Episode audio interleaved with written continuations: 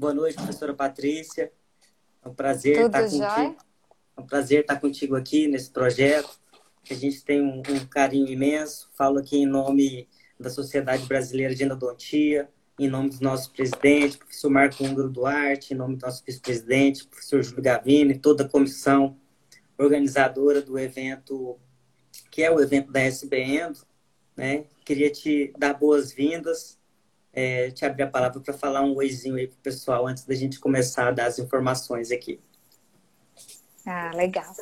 Boa noite para todos vocês. Estava só ajeitando aqui o meu telefone, que eu nunca sei se é vertical, se é horizontal, mas eu queria dar boa noite a vocês, é dizer que é um prazer imenso estar aqui nessa live aqui da SB Endo. Estava dizendo ainda agora para os meus filhos, eu digo, olha, vocês não entrem lá, que agora eu vou participar de algo muito importante. É como se eu estivesse na bancada do JN agora, em oito e meia. Por favor, não me perturbem. Que responsabilidade. Eu... Uma responsabilidade imensa, né? É... E eu queria, ao mesmo tempo que eu agradeço o convite, eu queria também parabenizar todos vocês que estão fazendo um trabalho fantástico, né? De continuar esse processo de ensino, mesmo à distância, mesmo com todas as dificuldades. E isso, sem dúvida nenhuma, é muito importante para todos nós, né? Porque certamente o retorno às nossas atividades profissionais ela vai se dar de maneira muito mais rápida do que o retorno aos nossos eventos presenciais, às nossas aulas. Então, é muito importante que esse processo de ensino ele não se interrompa, ele realmente ele fique como se fosse um fluxo contínuo aí. Né? Então, é, queria parabenizar todos vocês, professor Marco Húngaro, muito obrigado, professor Júlio Gavini, e para mim é, sem dúvida nenhuma, uma honra estar aqui com vocês. Eu vou só ajeitar um pouquinho também a minha luz, que eu acho que não está muito legal. É exatamente essa ideia de, de continuar com o ensino, continuar levando conhecimento, compartilhando conhecimento. Ficou bem legal a luz agora. Ficou, né? Ficou. E que a gente teve a ideia tanto de dar continuidade nesse projeto das lives e também da alteração que a gente fez para o modelo do nosso congresso, que é um dos motivos da gente estar tá fazendo as lives também, falando um pouquinho sobre o modelo do nosso congresso. E nesse modelo de continuar no ambiente virtual, o congresso tem crescido a cada dia, né?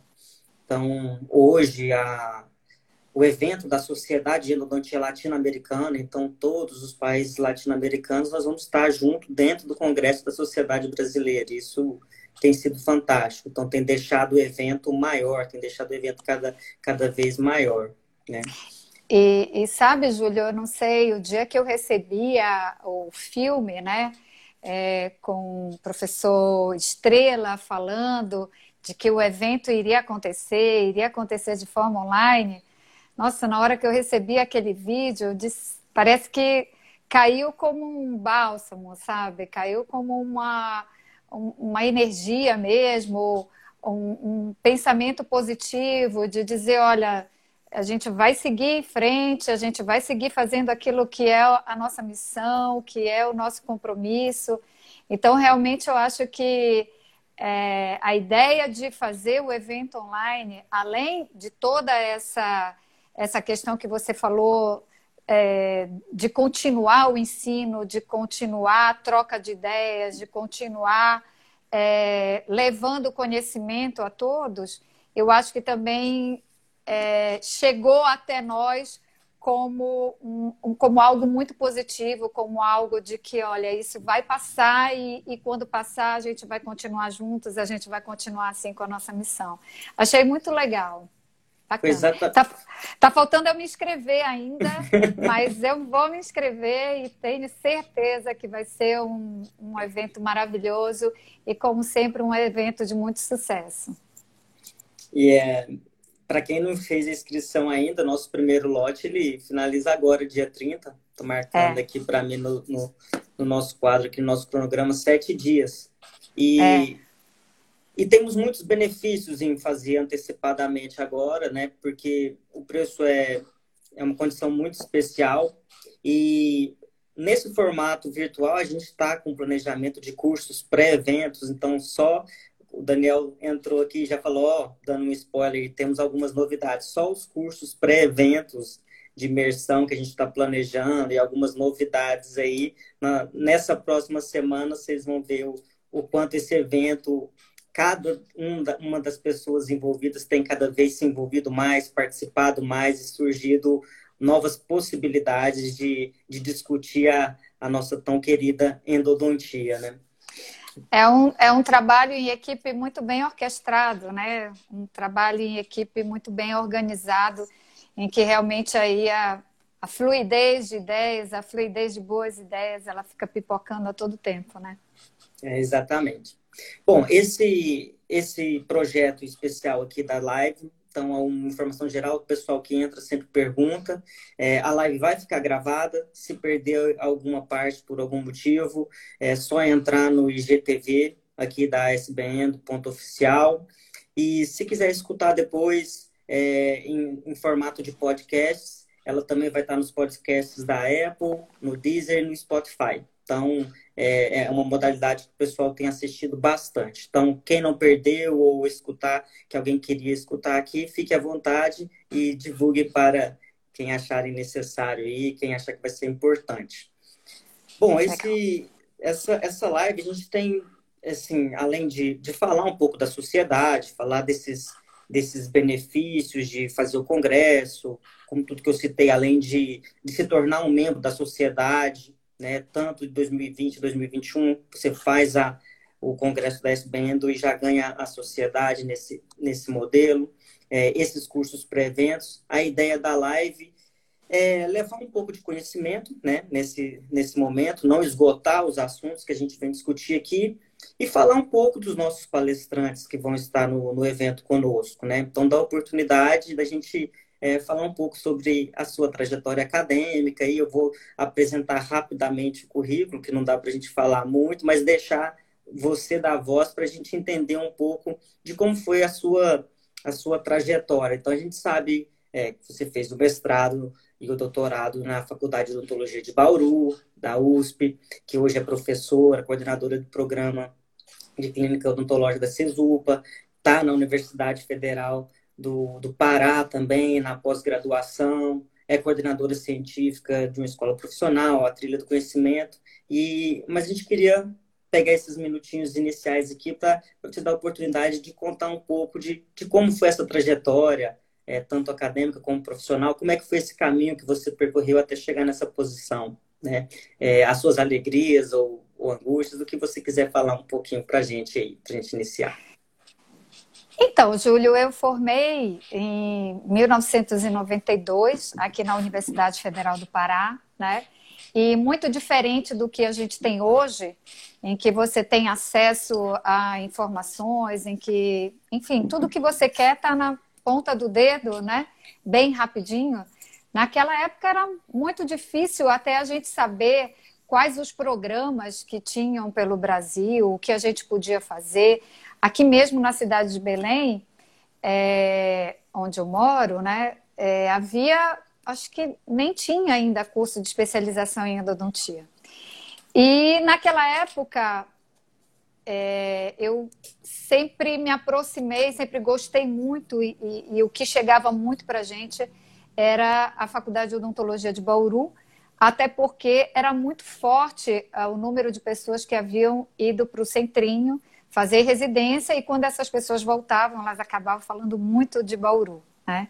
Então, em, nessa época, o Dr. Mondelli era um, é, é, ainda é, né? Mas na, era um grande expoente da odontologia, então a gente tinha uma admiração muito grande por ele.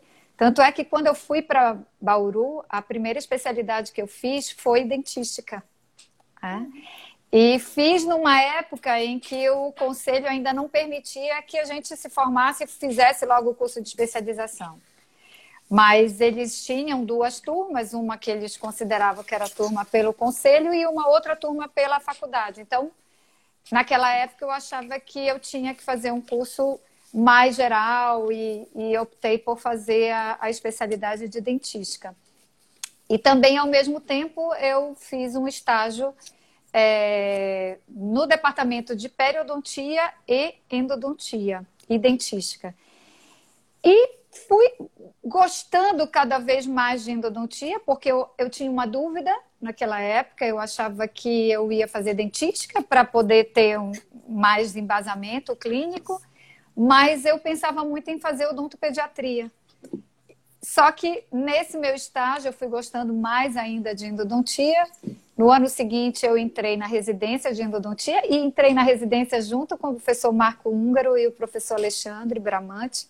Éramos três residentes e a partir daí eu comecei a minha trajetória dentro da endodontia. É claro que quando você pensa na, em 1992, acho que uma das maiores dores que eu tive foi realmente o afastamento familiar. Né? Não era tão fácil a gente sair de um lugar para o outro, as passagens eram muito caras, não tinha celular, não tinha WhatsApp. É, é, eu lembro que a gente tinha que ir para a fila mesmo do orelhão para falar com o papai, com a mamãe. Então, mas eu, eu acho que eu fui muito feliz em escolher é, Bauru para realmente realizar a minha, a, a, toda a minha trajetória de formação acadêmica. Primeiro, porque eu me identifiquei muito com a filosofia da faculdade, principalmente a filosofia da faculdade de, da, do, da endodontia, do departamento de endodontia, que era uma endodontia extremamente biológica, juntamente com Araraquara e Araçatuba. Então foi algo que eu me identifiquei muito. E morei por Bauru durante 13 anos. Né? Tive meus dois filhos aí. Já nem pensava mais em voltar para Belém, mas a vida ela vai te levando para diferentes caminhos, né? E depois de 13 anos eu resolvi voltar para cá.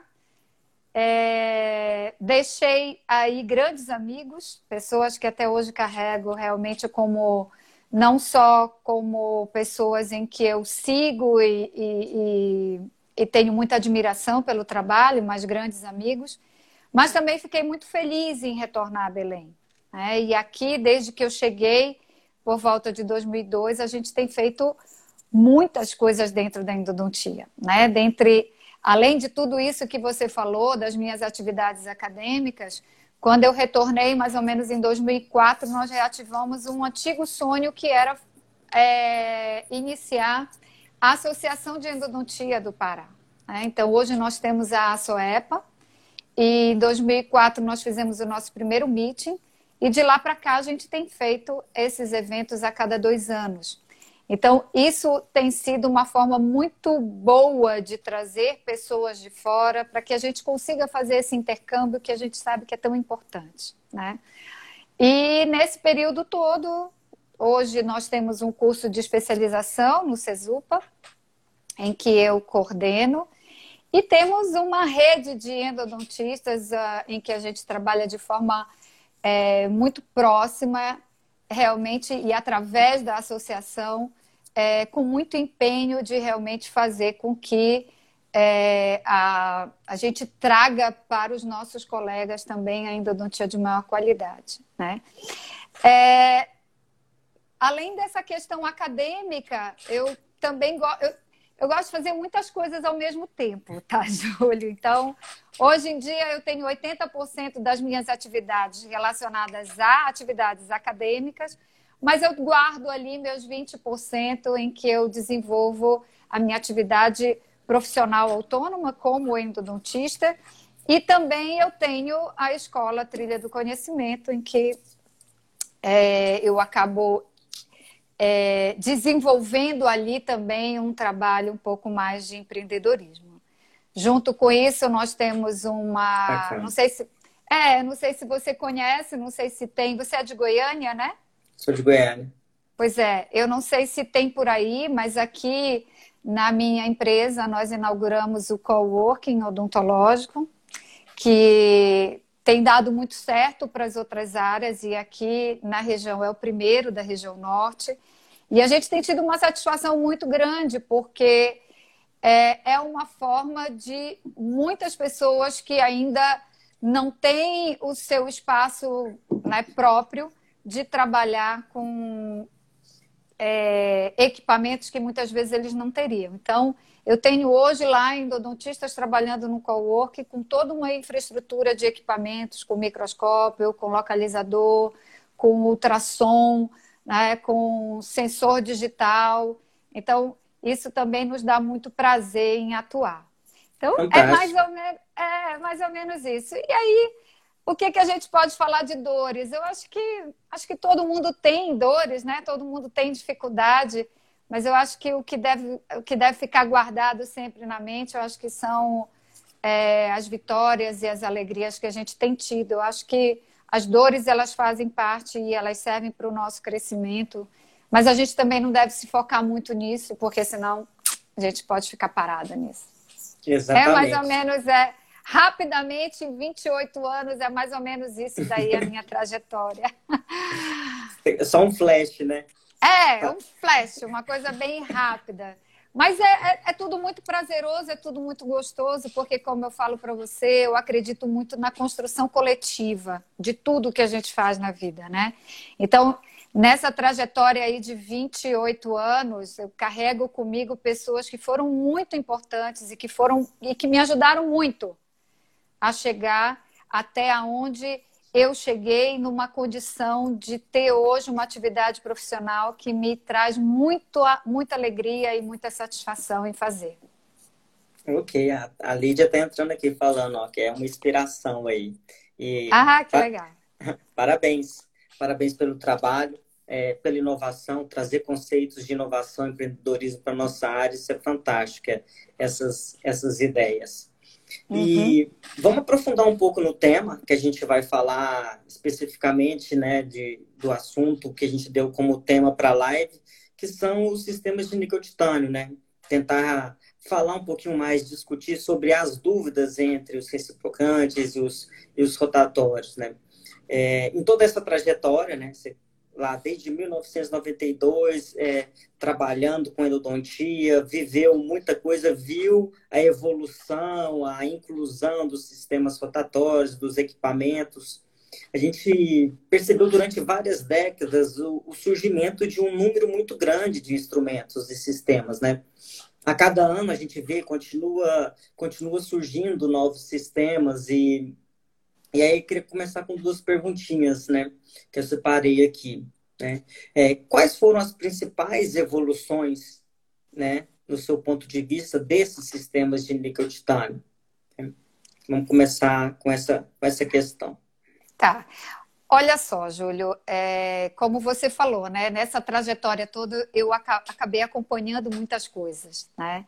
E eu lembro muito quando nós, quando eu comecei a minha, a minha especialização, é, que o, o, grande desafio era a formatação de canais curvos.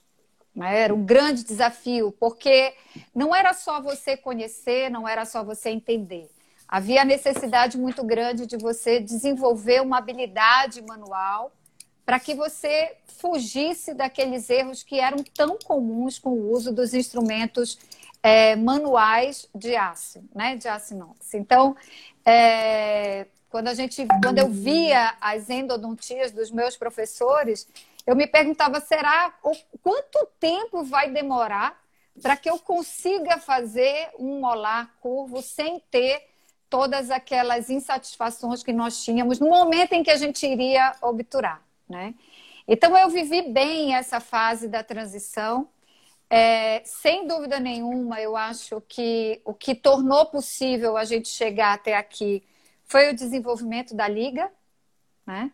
Quando nós saímos da liga de aço para a liga de níquel titânio, mesmo no instrumento manual, nós já vimos uma melhoria muito grande no que diz respeito a essa questão da formatação aqui um pouquinho. Falhou só um pouquinho, e aí, mas já tá de volta. É... Falhou, né? Pois Falhou é. só um pouquinho, também. mas, mas, mas é... um, e... um flash assim. Pode continuar. Foi... Tá, estamos escutando bem. Tá. Então, é... eu lembro que o primeiro sistema que eu aprendi e que eu vi foi o sistema Quantec, né? mais ou menos na época de 97 tá? Mais ou menos isso daí. E isso chegou para a gente na clínica de pós-graduação do mestrado, e quando nós recebemos aqueles instrumentos, você tinha ali uma, uma sequência de mais ou menos 10 ou 12 instrumentos em que a gente trabalhava né, com eles, é, em que você tinha instrumentos de diferentes conicidades, é, alguns eram destinados para preparo do T cervical, você tinha que aprender a sequência. Então, naquela época, apesar da gente ter a melhoria no, no, que diz respeito à questão da formatação do canal, e que aí a questão do desvio do canal foi ficando cada vez mais distante, porque a gente de fato conseguia ter uma formatação mais efetiva, é, eu vejo que naquela época ainda havia um desafio muito grande, que era o desafio exatamente da curva de aprendizado. E junto com o sistema Context surgiram outros. Né? Então, a nossa dúvida, e a gente percebia nessa questão do aprendizado, era: mas qual é a sequência? E quando você começou a ter aquela avalanche de sistemas no mercado, era difícil você ensinar, porque muitas vezes o aluno se perdia em relação qual o instrumento que eu utilizo agora e, e, e qual é que vem na sequência, como é que eu consigo é, adaptar essa sequência nas diferentes morfologias né, em que, dos diferentes casos clínicos. Então, eu é, vejo que a, a primeira grande trans, a, o primeiro ganho foi a questão da liga. Depois, sim, a, a, a possibilidade de fazer, de construir esse instrumento girando é, num movimento rotatório, né? E, e, e, tirando da nossa frente a questão dos, dos grandes acidentes, tá? Mas ainda havia um problema sério que era a questão das fraturas dos instrumentos. Então, nós ganhamos muito, houve a possibilidade de você transformar aquele sonho daquela endodontia mecanizada que já existia há muito tempo, né? Quando a gente vai olhar o histórico da endodontia, isso data de 1920 e pouquinho, quando nós tivemos prime a primeira tentativa de mecanizar o instrumento. E depois de tudo isso, depois de toda essa questão da evolução da liga e toda a questão da construção de novos instrumentos, com novos designs, com rompimento de, de algumas normatizações em relação à parte ativa dos instrumentos, ainda persistia a questão da fratura do instrumento. Né? E, e também persistia a questão da, da, do aprendizado, da dificuldade, da curva de aprendizado. E eu achei, sabe, Júlio, que um grande passo que foi dado também em relação a isso foi quando surgiram os sistemas ProTaper, a família ProTaper. Porque, embora ainda um sistema rotatório, você tinha a questão da, da sequência muito bem definida. Né? Então, você não tinha muita variação nessa sequência. Então, você trabalhava ali com, uma, com um kit básico em que você tinha uma sequência muito bem definida no uso dos instrumentos. Então, a gente melhorou um pouquinho nessa questão da curva do aprendizado, mas ainda a gente continuava com a questão é, das fraturas do instrumento.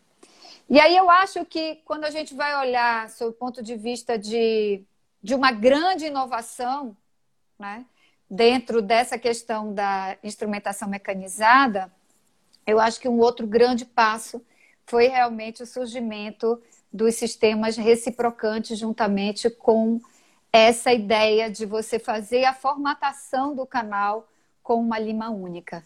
Então, eu acho que se a gente pudesse colocar aí quatro grandes passos, acho que quatro, sim, a questão da liga, né? Depois a questão da, de você ter uma sequência de a, a, a construção de instrumentos rotatórios, depois uma sequência mais tranquila, mais fácil, e aí uh, o surgimento dos sistemas reciprocantes. Muitos, muitos professores e muitos endodontistas é, acreditam a, a evolução, né, a utilização do movimento reciprocante como um dos benefícios mais expressivos, né, que a gente ganhou né, nesses surgimentos de novos sistemas, né. E Aí eu queria que você falasse um pouquinho mais do, do, da sua opinião sobre isso, sobre o movimento em si, em passar a trabalhar em um movimento é, reciprocante, né, denominado reciprocante, né, que ficou a nomenclatura mais usual. Quais seriam as vantagens da gente sair da, da rotação é, contínua, como você disse, a liga permitiu a gente de fato trabalhar em um sistema automatizado, mas é, num primeiro momento sempre em rotação contínua. E o que que o que que a gente teve de ganho efetivo com, com eu acho eu acho, é, Júlio, e aí a gente pode, claro, a gente tem isso muito bem relatado na literatura, mas eu vou colocar para você aqui a minha impressão clínica, tá? Como clínica. É, todas as vezes que eu iria, todas as vezes que eu ia trabalhar com um sistema rotatório, por mais que você já tivesse uma curva de aprendizado grande, por mais que eu já tivesse realizado vários casos, por mais que eu já tivesse tido domínio sobre a questão dos instrumentos rotatórios, todas as vezes que eu ia trabalhar num canal com uma curvatura mais acentuada, né, com uma curvatura com um desafio mai, maior, eu sempre me preocupava com a questão da fratura do instrumento. Né? E isso por quê? Porque eu fraturei muitos instrumentos. E eu imagino que todas as pessoas que passaram, que migraram para essa nova forma de preparar o canal, eu acho que todas essas pessoas também tiveram essa experiência com a fratura do instrumento. E talvez, eu acho que junto com a perfuração do, do dente, né, da perfuração radicular, eu acho que a fratura do instrumento, eu acho que ela é um dos acidentes que mais tira a gente do sério, né? Isso porque a gente sabe da dificuldade que é de você remover um instrumento dentro do canal, é, das consequências que você, que, que você tem na tentativa de remover um instrumento fraturado dentro do canal, porque, obviamente, quando você fratura um instrumento, isso, numa grande maioria das vezes, faz com que você amplie mais o canal radicular, e ao ampliar mais o canal, a desgastar mais a estrutura do canal, você torna aquele dente um pouco mais suscetível à fratura. Então, você até pode conseguir remover esse instrumento, mas muitas vezes a custas de muita perda de estrutura dentária. Então, essa questão da fratura, eu acho que ela sempre é, percorreu na cabeça de todo endodontista como, como a gente costuma dizer aqui em Belém, como um grande bicho-papão. Né? Então, eu acho que você ter a, a, o surgimento do instrumento que veio de certa forma, para minimizar essa questão da fratura, eu acho que isso foi um grande ganho, né? E, e dentre as vantagens do, do sistema reciprocante, além da gente ter uma melhoria, um ganho também na questão da liga, porque o Reciproc, o Wave One, eles já vieram com uma liga diferenciada, com uma liga que nos garantia mais flexibilidade, né? Eu acho que a questão da união do uso de uma lima num único caso, com a redução da fratura e, consequentemente, com a redução do tempo operatório, do tempo de formatação do canal radicular, eu acho que foram grandes ganhos com esse instrumento. Agora sim, Júlio, quando eu falo de ganho da, no tempo operatório, eu não me refiro a redução do tempo em que você destina a limpeza do canal radicular, tá? Eu me refiro ao ganho na questão da formatação mesmo do canal. Mesmo que depois eu tenha que é, ter um tempo a mais para poder, poder instituir as, as ações de limpeza química, agitação da solução irrigadora, que são extremamente importantes para que a gente, de fato, consiga complementar a sanificação do sistema de canais radiculares. Mas eu me refiro à redução, à vantagem na redução do tempo na formatação mesmo. Porque a gente sabe que também esse momento é um momento importante. Né? Então, é um momento em que eu vou é, fazer a exploração do canal, ele é, a gente não, muitas vezes não consegue ganhar, a gente não consegue negociar esse canal tão rapidamente até chegar ali na, naquele comprimento, em toda a extensão do canal radicular, a própria limpeza, a formatação. Então, eu me refiro ao ganho nesse tempo, ao ganho da formatação mesmo do canal. Acho que Perfeito. esses foram três vantagens bem interessantes. para gente que trabalhou com, com manual, né? Esse, esse é, ganho de tempo foi, foi extraordinário. Né? Sim, sim, sim. O, o Mário, a Marielle aqui também compartilham aí com sentimento de frustração né, nos, acidentes, nos acidentes, eles colocam aqui. E, e nessa fase de transição, né, de, de conhecer o instrumento, foi motivo para muitos ficarem recuados no primeiro momento. Né? Hoje, com essa evolução, os sistemas mais novos, ou, ou os próprios é, formadores de opinião, professores terem a certeza, eu acho que isso é assimilado até um, um, um pouco melhor, um pouco mais rápido e, e atinge melhor o público está começando aí, né? É, eu, eu acho que eu acho, Júlia, que uma das coisas que pode ter atrapalhado, né?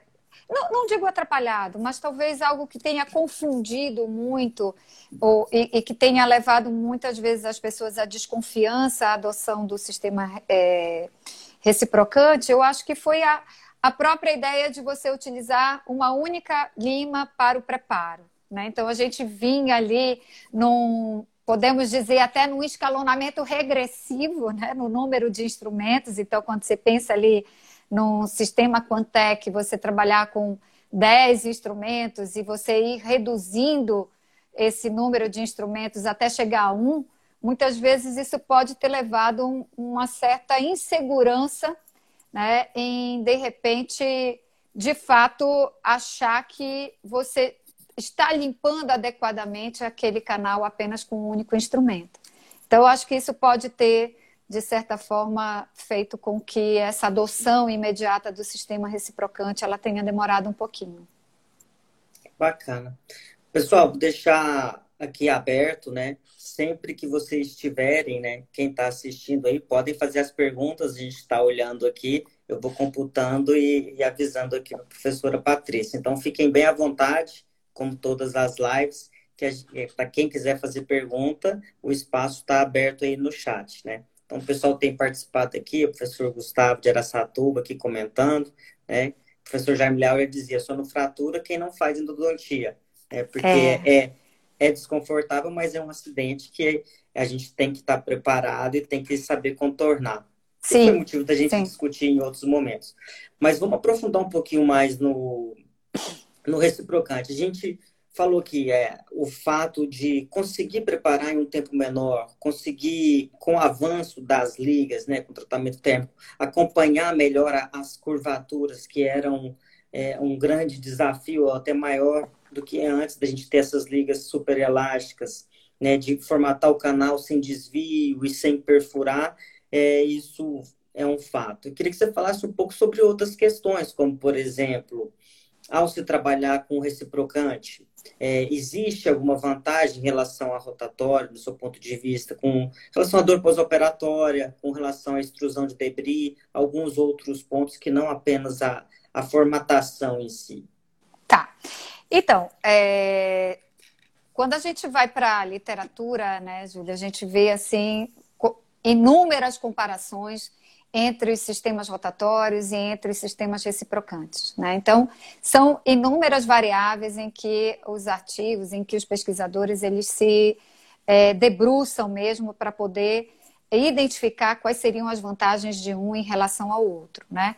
Nós mesmo aqui, eu junto com a minha equipe, é, nós publicamos um trabalho de revisão é, em que nós fizemos a avaliação de alguns aspectos, como, por exemplo, é, formatação do canal, extrusão de debris, formação de microtrincas, porque isso ao longo do tempo também surgiu, a possibilidade de, de haver a formação de microtrincas em função de um provável estresse gerado pelo movimento, seja ele é, reciprocante ou rotatório, né? E nós fizemos esse levantamento entre ano de 2016 e 2017. Tá? Então, olha que interessante como esse assunto gera muito interesse. Só para você ter uma ideia, nesse trabalho de revisão que nós fizemos, fazendo revisão do ano de março de 2016 até início de 2017, nós fizemos um levantamento de mais ou menos 700 e poucos artigos publicados. tá? Então, dentre esses 736, 740 artigos, claro que dentro de um trabalho de revisão a gente vai é, reduzindo, né, a, a, a, removendo dentro dos critérios de inclusão e de exclusão dos estudos. Mas o que, que a gente percebeu? Que numa grande maioria das vezes, quando a gente avalia essa questão, por exemplo, do desvio, a gente não tem diferença entre sistemas rotatórios ou sistemas reciprocantes. Né? Então, o que, que se tem? Todos os sistemas, sejam eles rotatórios ou reciprocantes, em algum grau eles desviam o canal radicular. É, o que, que a gente precisa ter em mente? E muitas vezes a, a, a, o que, que a gente precisa ter em mente é esse desvio, ele é numa intensidade é, que vá dificultar a capacidade de selamento, né? Então, por quê? Porque quando você tem um canal com uma curvatura mais abrupta, você vai esperar, quando você olha os artigos, nesses canais com uma curvatura maior, a, a possibilidade de desvio também é maior. Isso porque você está trabalhando, embora você trabalhe com uma liga super elástica, você tem estresse, o maior estresse do instrumento trabalhando ali naquela região onde você tem a curvatura. E, e obrigatoriamente, né, até por uma questão é, física, você tem uma tendência do instrumento a ele abrir um pouquinho fora da, da, daquela linha, daquele trajeto do canal. Então, acontece isso, tanto com o sistema rotatório quanto o sistema reciprocante. Então, quando você vai olhar esses trabalhos nesse aspecto, você não consegue dizer, olha, o sistema rotatório é melhor do que o sistema reciprocante. E muitas vezes, quando você olha de maneira individual, alguns trabalhos mostram uma tendência melhor para o reciprocante e outro uma tendência melhor para o sistema rotatório. Mas quando você vai ver isso de uma maneira geral, você não consegue perceber de fato que isso seria uma vantagem sobre um ou outro, tá? Em relação a essa questão dos debris, da, da extrusão de debris, que tem muito a ver com a questão da sensibilidade pós-operatória, né, Ju? Então, Exato. quanto mais extrusão de debris, maior a possibilidade da sensibilidade pós-operatória. E por que, que isso ocorre? Porque quando você tem o corte da dentina, principalmente nos dentes com necrose pulpar e com infecção, quando você tem o corte da dentina e se tiver extrusão desses debris para além do ápice, você vai empurrar esse material todo contaminado para aquela região. Então, é esperado que você tenha uma maior sensibilidade pós-operatória quanto maior for a extrusão de debris, tá? E tem um trabalho publicado agora, acho que 2019, é, acho que por Martins et al., em que mostra, e eles fizeram uma revisão com meta-análise, tá? Eles mostram que quando você trabalha, quando você compara sistemas rotatórios com reciprocantes, num tempo de avaliação de sensibilidade pós-operatória de 12 e 24 horas, você não tem diferença entre os dois sistemas. Mas, quando você estende essa avaliação de sensibilidade pós-operatória para 48 horas, você tem uma performance melhor dos sistemas reciprocantes.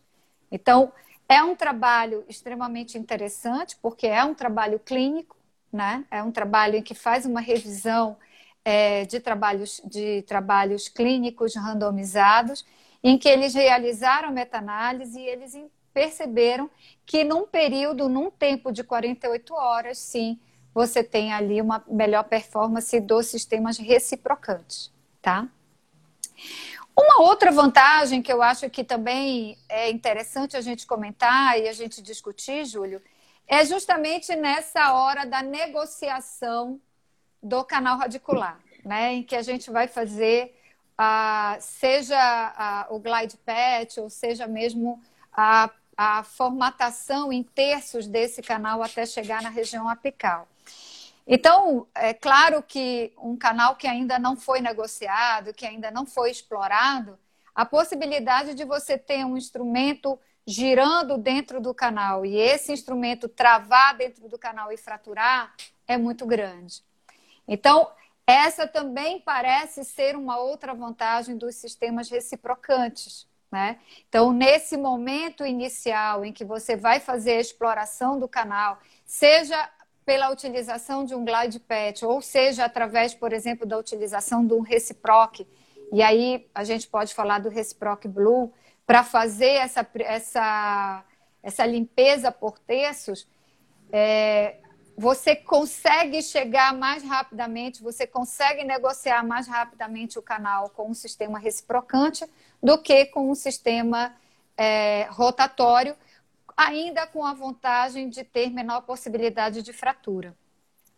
E nesse aspecto tem um trabalho bem legal do Zender e do professor de Deus, né, em que eles compararam a Lima F2 utilizando ela em movimento reciprocante e movimento rotatório. Então, eles mediram o tempo né, para poder chegar até o final do canal.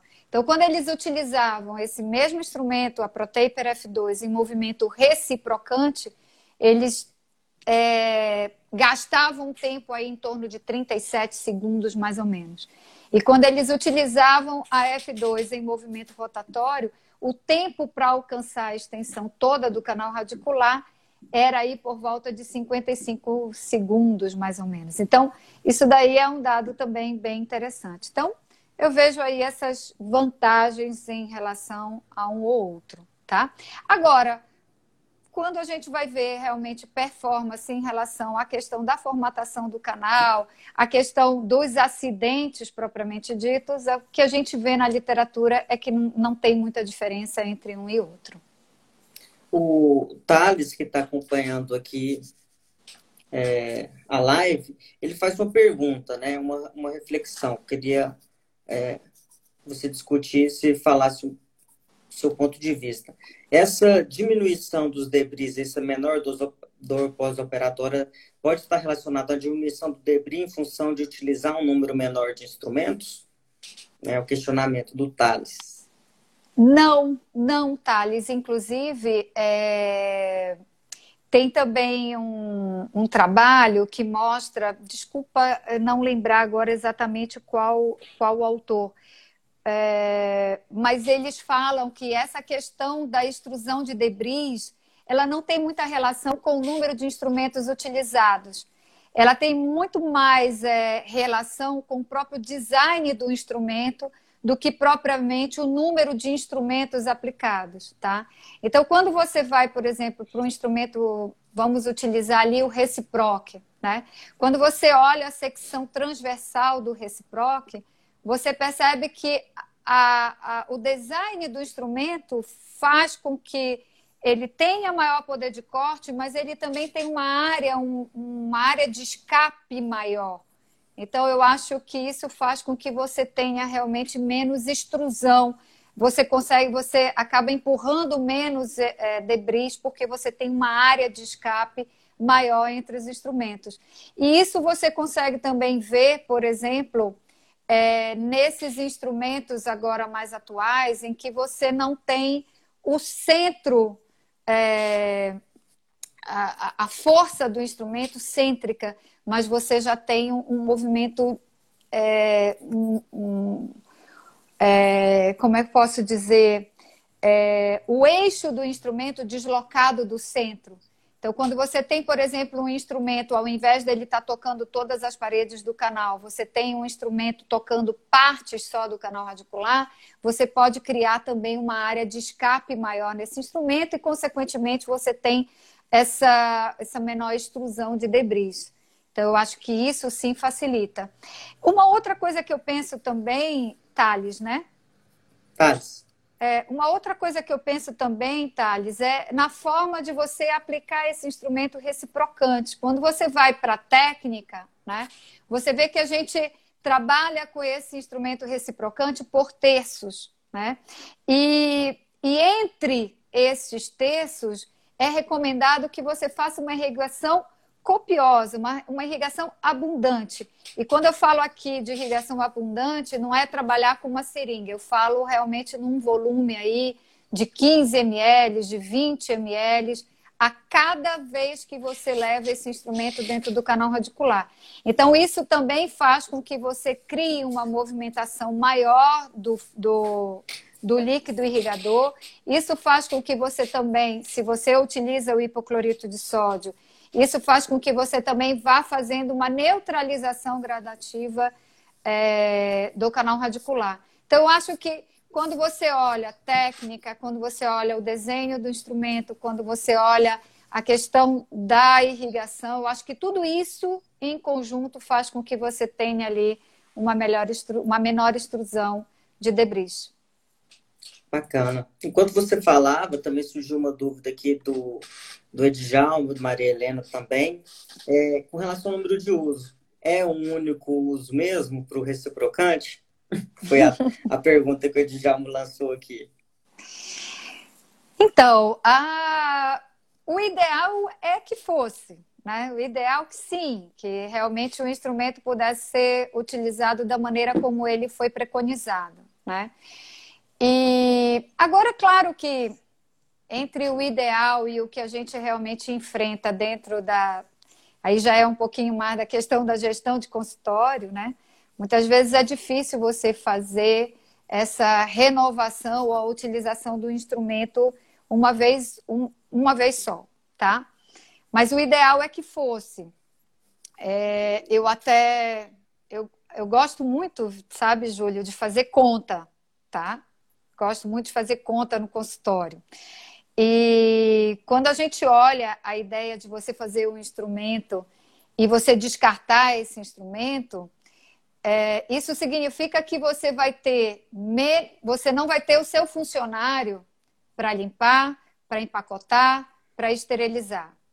Quando você vai fazer conta do que mais impacta né, na tua planilha lá de custos, a gente vai ver que, sem dúvida nenhuma, a questão dos recursos humanos é o que mais impacta, muito mais do que o material que a gente utiliza. Eu já fiz e acreditem vocês, eu já fiz várias planilhas, inclusive até se vocês quiserem, vocês podem me pedir que eu passo para vocês. Mas eu tenho planilha é, de quanto custa você fazer uma medicação intracanal. Então eu sei desde quanto custa o babador, a, o sugador. Então eu tenho isso muito bem é, planilhado, né? Mas o que, que qual é a grande dificuldade que eu acho e que não é só minha, eu acho que é muitos alunos também me falam, é você ter as suas 40 horas de consultório com o paciente. Eu não sei se vocês têm essa dificuldade, mas por aqui a gente tem essa dificuldade de você ter as suas 44 horas com endodontia marcado o tempo inteiro. Então, se você não tem este problema, tá? Eu lhe digo que é em termos de custo, é melhor você descartar esse instrumento, porque você vai estar sempre trabalhando com um instrumento novo, você sempre vai estar trabalhando com um instrumento com uma eficiência de corte grande, tá? E você vai também, e você não corre o risco de ter, por exemplo, ainda é, infecção cruzada mesmo, né? Própria, por exemplo, de você. É, do, da, tem um trabalho da professora Brenda em que ela mostra que o autoclave ele consegue sim eliminar todos os micro-organismos, mas há a possibilidade de ainda permanecer endotoxinas. E só a presença de endotoxina já é um fator que pode te levar à lesão periapical. Mas, enfim, isso não é realidade para todos, tá? Então, sempre se pergunta: é possível fazer a reutilização desse instrumento que é recomendado para uso único? Sim, é possível. Já tem trabalhos na literatura mostrando que você pode utilizar esses instrumentos reciprocantes em até três dentes, tá? Mas aí a gente precisa sempre entender o que são três dentes. Né? Então imagina que para que você utilize esses instrumentos com segurança, não dá para você achar que você vai trabalhar em três dentes com uma curvatura extremamente abrupta. Porque aí você realmente, você sempre tem que pensar que quanto maior for o grau de curvatura, maior vai ser o estresse gerado sobre aquele instrumento. E você está fazendo com que uma liga metálica ela trabalhe sob estresse. Quando você tem uma, esse instrumento trabalhando sobre estresse, você traz sobre ele, ou você é, é, faz com que esse instrumento sofra fadiga. E aí a gente fala da fadiga por flexão e a, e a fadiga por torção. E muitas vezes a fratura acontece sem que a gente perceba qualquer tipo de alteração daquela espira. Então, o ideal, o ideal, o ideal de tudo é que você realmente consiga ter a sua agenda 44 horas ali completas com é, pacientes para que você possa utilizar esse instrumento realmente em uso único. Mas se não puder, tem trabalho que mostra que sim, você pode utilizar até três dentes. Fantástico. O Edjão agradece as colocações, assim como o Thales também. Legal. O, o Celso, ele, ele faz uma questão falando um pouco sobre limitação com relação a, a microtrincas. É, existe essa relação com o movimento reciprocante? Tem como fazer uma associação, surgimento de microtrincas? É, é maior, não é? o movimento leva a essa possível desvantagem? É, Júlio, isso também é um outro ponto de muita controvérsia na literatura, né? Inclusive tem alguns autores que acham que essas microtrincas elas acontecem não em função do próprio instrumento, mas em função da metodologia aplicada para fazer a análise dessas microtrincas, tá? É, o que, que a gente percebe muitas vezes até quando a gente faz cirurgia parendodôntica, né? Então a gente percebe sim presença de microtrincas na região apical. É, em relação a essa questão da, do surgimento delas, o que a gente percebe é que se você utiliza um instrumento que possui, seja ele rotatório, seja ele reciprocante, que possui um taper muito grande, e você avança com esse instrumento de uma vez só, é bem possível que esse estresse gerado sim vá gerar microtrincas, tá? Tanto é que quando você vai é, olhar, quando você assiste, é, principalmente professores que têm uma experiência é, grande com reciprocantes, hoje já assumem a importância de você fazer um glide path mesmo com um sistema reciprocante, né? Porque quando você vai olhar, a ideia de você fazer a utilização de um sistema reciprocante é que você não precise fazer um glide path, já que ele já ele consegue, né, até com muita mais facilidade do que um sistema rotatório. Mas mesmo nessa condição, há sim a recomendação de você fazer a, uma exploração inicial com glide path, já para poder sim fazer uma abertura maior desse canal e aí você trabalhar com mais segurança com ou um instrumento rotatório ou com um instrumento reciprocante. Bacana.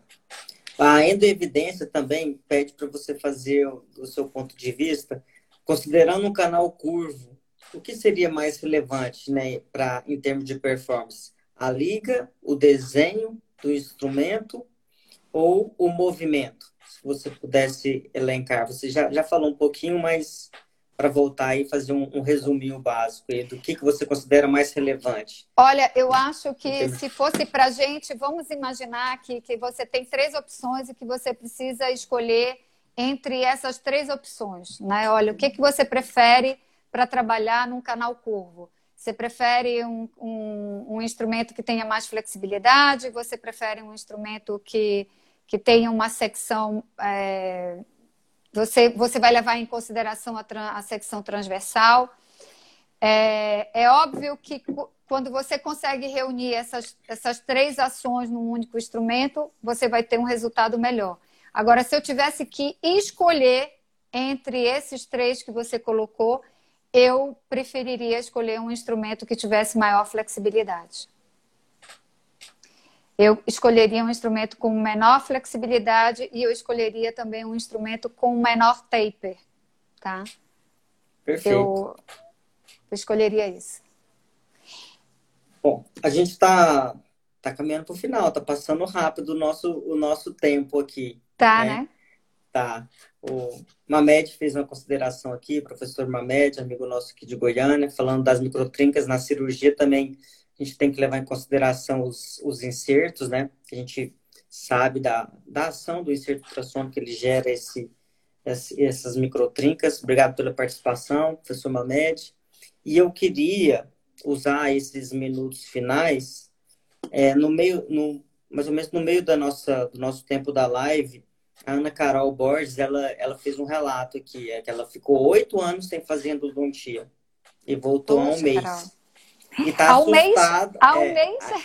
Aí, aí diz que tá assustada com a quantidade de novidades, assim, né?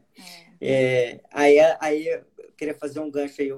Qual é a, a dica, a, a orientação, que mensagem dá para esse pessoal que está começando ou que está retornando, que, que quer conhecer as novidades, além de fazer o congresso da SBN, acompanhar, é. mas para você falar. falar primeiro um passo, o primeiro, o primeiro passo, né, Júlia, é terminou a live, você vai logo lá, se inscreve no canal. Isso daí já vai ser muito bom, não é? Faça logo Exato. isso, não esqueça, não deixe para amanhã. E detalhe, não deixe para passar o dia 30 de junho, que é o primeiro lote, não é isso? Exatamente. Olha só, sem dúvida nenhuma, eu acho que a endodontia ela, ela tem sido muito rica na incorporação das tecnologias. Né? Então, eu posso dizer isso com. Eu acho que quem ficou fora da endodontia há muito tempo e voltou, ou então quem só fez endodontia na graduação e muitas vezes na graduação não tem acesso a todas essas tecnologias, quando resolve fazer a endodontia da maneira como ela é realizada hoje nos consultórios, eu não tenho a menor dúvida que a pessoa entra em choque, né? Porque é uma endodontia completamente diferente. Eu, particularmente, acho que é uma endodontia muito mais fácil de ser executada, tá? Quando eu digo mais fácil, não é que é, eu acho que a, a, técnica ficou mais fácil. Eu acho que hoje a gente tem muito mais riqueza de conhecimento é, sobre, sobre tudo que envolve o tratamento da endodontia. Imagina, até 1976 a gente nem sabia que tinha anaeróbios dentro do canal, né? Hoje a gente tem uma riqueza de informação enorme. Então, eu acho que hoje a gente tem muito mais é, condições de dar previsibilidade ao nosso tratamento para o nosso paciente.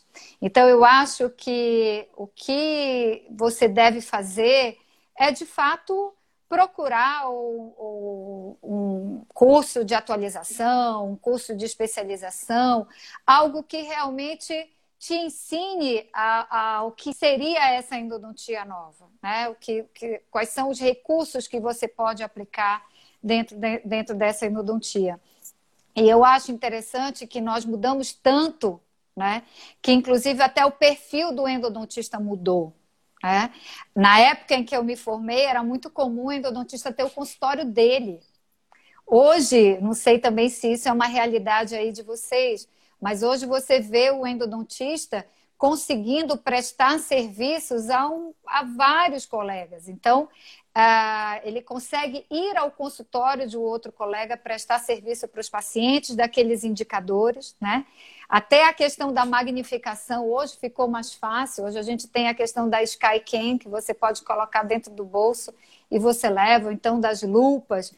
É, você tem ultrassom portátil, você tem as canetas de, de, de para utilizar os instrumentos rotatórios reciprocantes, você tem os localizadores, ou seja, você, tem, você pode compactar todo o teu material dentro de uma dentro de uma maleta. Então, sem dúvida nenhuma, isso abre muito mais o mercado de trabalho para quem faz endodontia, porque o paciente não precisa ir ao seu consultório, você vai até onde o paciente está.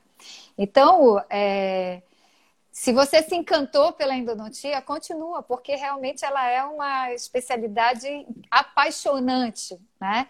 E eu estava fazendo, Júlia, eu vou, eu vou dar uma palestra para a Cirona, é um